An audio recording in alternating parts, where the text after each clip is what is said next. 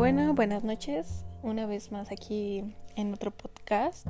Este, bienvenidos a los nuevos este, oyentes que escuchan este nuevo podcast de esta nueva noche.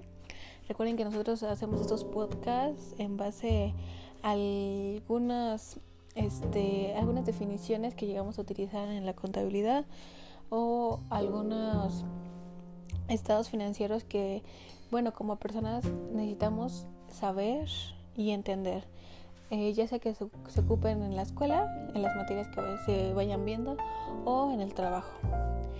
Bueno, esta noche nos toca ver eh, uno de algunos estados financieros. Este, este estado financiero se llama el balance general que bueno, es un estado financiero que nos muestra la situación financiera de una empresa a una fecha determinada.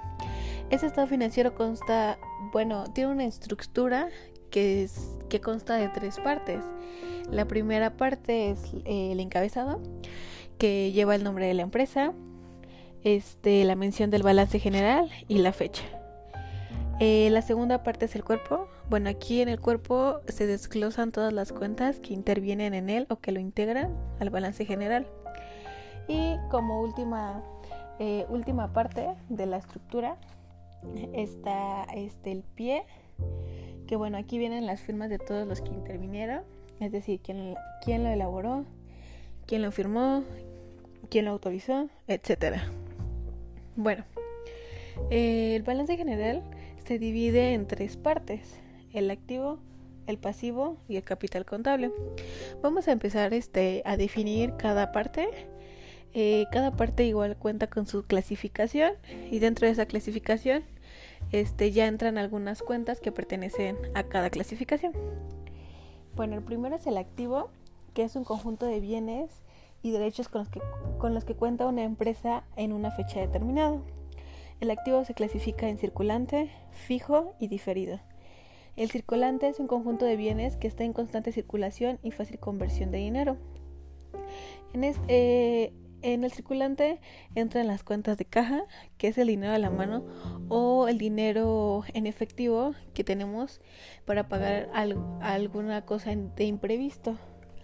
El siguiente, la siguiente cuenta es el banco, que es dinero que se encuentra en una cuenta pero que está a nuestra disposición. La tercera es el almacén, que es la mercancía que se vende.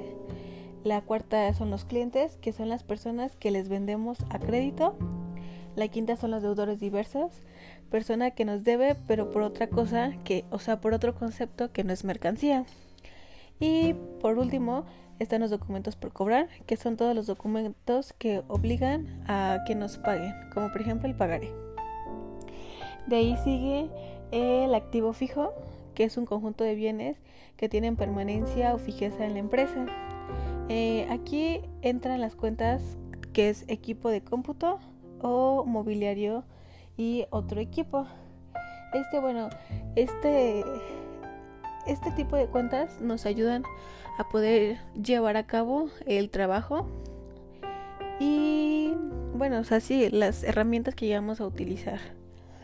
Este, como última parte de la clasificación de activo está el activo diferido, que es el conjunto de bienes y derechos que pagamos por algún concepto adelantado y que obvio pues tenemos derecho a disfrutar. En este caso entran las cuentas de rentas pagadas por adelantado y seguro pagado por adelantado. Bueno, estas son las tres, este, tres clasificaciones con las que cuenta el activo. Ahora nos vamos a pasar a la segunda parte del balance general, que es el pasivo. Bueno, el pasivo es un conjunto de deudas y obligaciones que tiene una empresa en una fecha determinada. Igual, el pasivo consta de tres clasificaciones. La primera es el circulante, que es menos de un año.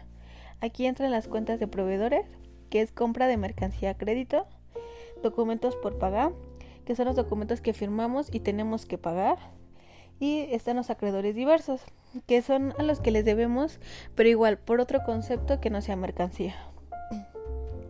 Después sigue la segunda parte, que es el pasivo fijo, que esas son a más de un año.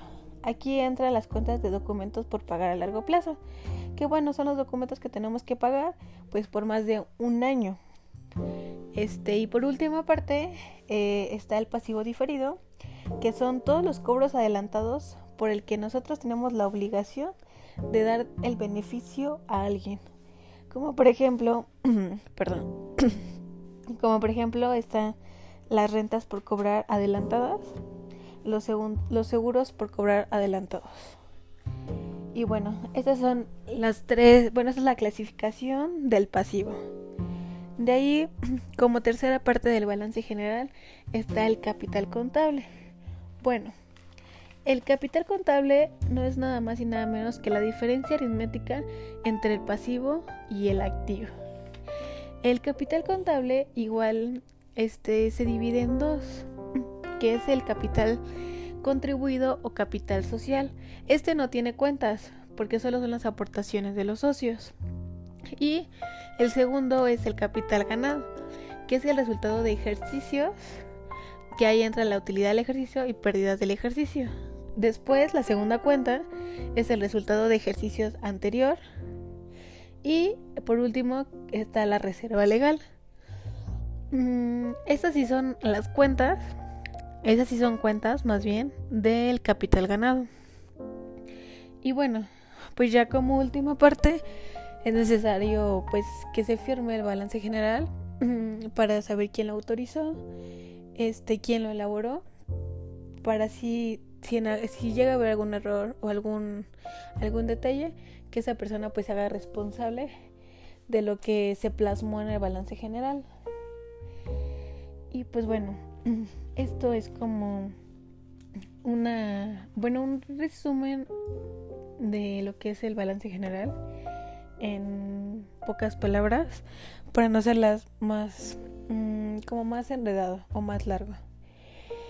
Y bueno, escúchenlo, este cualquier duda que tengan, por favor déjenos sus, sus dudas o mándenos algún mensajito por nuestras redes y con gusto en el siguiente podcast de la siguiente semana este eh, estaremos respondiendo dudas y pasaremos al siguiente estado financiero que es el estado de resultados.